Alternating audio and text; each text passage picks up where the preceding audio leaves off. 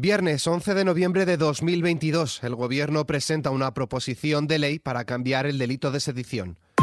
ISFM Noticias, con Álvaro Serrano. El presidente del Gobierno, Pedro Sánchez, ha anunciado la presentación de forma inmediata en el Congreso de una proposición de ley para reemplazar el delito de sedición por otro delito de desórdenes públicos agravados con penas más bajas.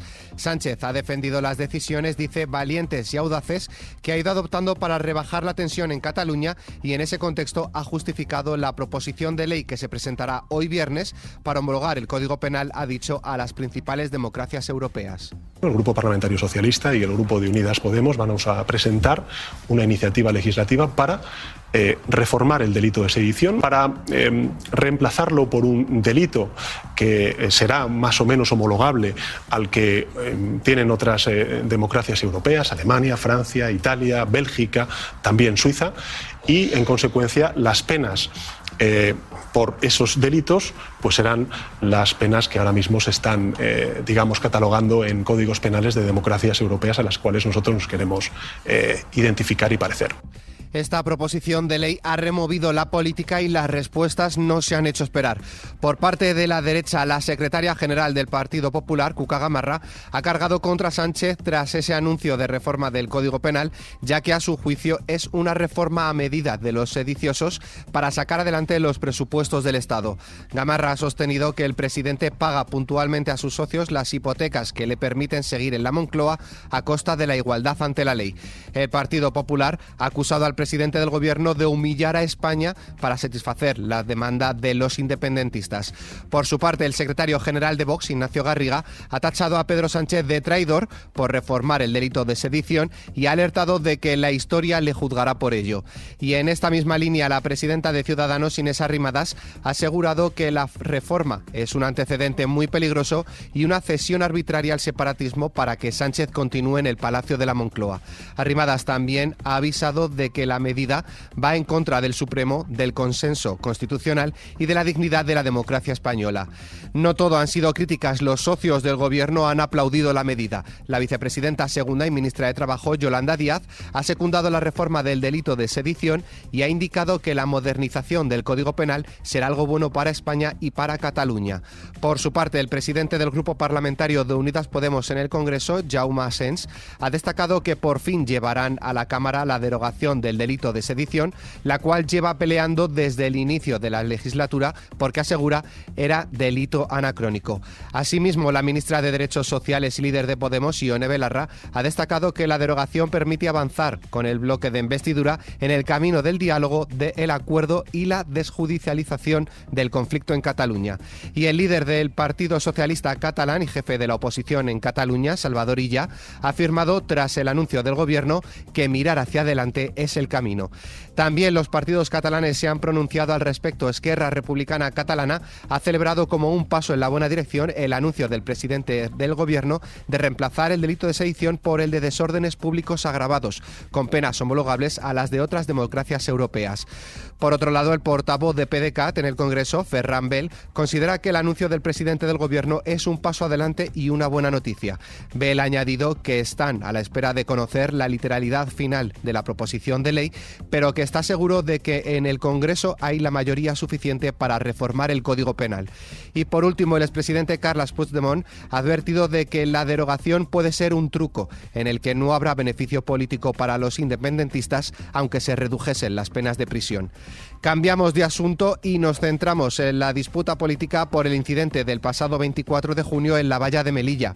24 horas después de que la Fiscalía haya reclamado todas las imágenes del salto a la frontera del pasado 24 de junio y tras la presión que en las últimas horas han acrecentado los socios de gobierno y la oposición, Marlasca ha roto su silencio y ha reconocido que está tranquilo y no se ha planteado dimitir en modo alguno. Además, el Ministerio del Interior ha explicado en dos escritos remitidos a la Fiscalía General del Estado y al Defensor defensor del pueblo, que los vídeos de lo sucedido ya los envió e incluyen todo el material disponible sobre la tragedia. Por su parte, el presidente del gobierno, Pedro Sánchez, ha ratificado este jueves que no cesará al ministro del Interior, Fernando Grande Marlasca, y ha negado que se oculte información alguna sobre los sucesos ocurridos en la valla de Melilla. Y el ministro de Asuntos Exteriores, José Manuel Álvarez, asegura que ni a nivel europeo ni a, ni a ningún otro nivel le han pedido explicaciones sobre la tragedia en el salto a la valla de Melilla. Pasamos ahora a las huelgas que sobrevuelan en España. Se mantiene la huelga de transportistas. La Plataforma Nacional de Defensa del Sector del Transporte, minoritaria y al margen de la patronal, ha reavivado el temor a problemas de suministro como los sufridos el pasado marzo durante las movilizaciones promovidas por la misma organización, que asegura que los cargadores no respetan el precio de coste.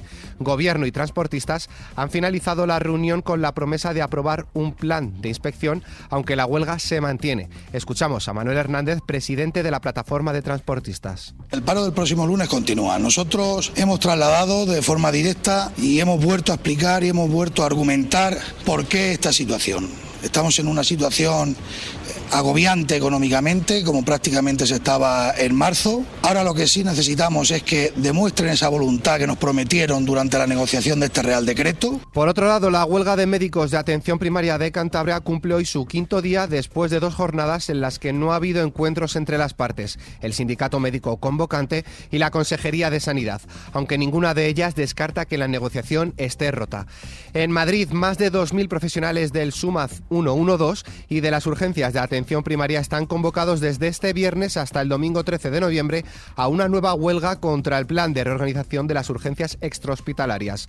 Los sindicatos convocantes tildan de abusivos los servicios mínimos fijados en el 100% y denuncian ilegalidades por parte de la Consejería de Sanidad de Madrid en la huelga de tres días mantenida el pasado fin de semana del 4 al 6 de noviembre.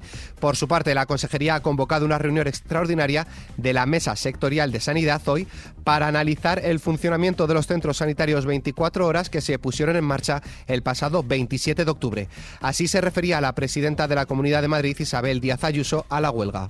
Lo que aprovechan es que faltan 34 médicos, 34 médicos da para una huelga, para un boicot y manifestaciones. Ya estamos con el no a la guerra, ya estamos con lo mismo de siempre. Mire, señoría, esto es lo que está pasando. Mezclan la necesidad de los médicos que tienen toda la razón con la política. Y esto nunca ha funcionado en la Comunidad de Madrid. Y estar mintiendo con la sanidad pública en la Comunidad de Madrid nunca les ha dado rédito porque no les importa ni el dolor de la gente ni la preocupación de los enfermos. Y eso nunca se perdona. Y si no, al tiempo. Y esta ha sido la respuesta de la diputada en la Asamblea de Madrid dentro del grupo Más Madrid, Mónica García. Varios ejemplos de esta disociación entre lo que dice y lo que hace. Mire, lo que ha dicho, vamos a presentar una reforma severa y profunda de la sanidad, por supuesto que maravillará al mundo y que dejará con la boca cerrada a la oposición y en concreto a la líder de la oposición. Lo que ha hecho, mire, ha dejado la sanidad patas arriba, que le han convocado una huelga, ha puesto en contra, en pie de guerra, profesionales, sociedades científicas y ciudadanos. ¿Y de quién es la culpa? Vaya, de la líder de la oposición. Lo que dice, esto no es sanidad, esto es activismo de izquierdas, lo que hace que haya ceses o dimisiones en cascada de altos cargos de su propio gobierno. Lo que dice, faltan médicos en España, lo que hace poner de patitas en la calle a 6.000 sanitarios en marzo y dar órdenes expresas de que no se renueven los contratos a 1 de octubre. Lo que dice, estamos poniendo todos los medios a nuestro alcance, lo que hace sustituir a los médicos portables. Y por último, Renfe sufrirá hoy a las puertas del fin de semana la segunda jornada de huelga convocada por el sindicato CGT, que la operadora sostiene que es secundada por poco más de 200 trabajadores, pero afectará a la movilidad de decenas de miles de ciudadanos, en su mayor parte de cercanía, rodalíes y de media distancia. Según Renfe, la huelga del lunes fue secundada por 217 trabajadores de un total de 7.000 468 que podrían haberla secundado. Pasamos ahora a la previsión meteorológica.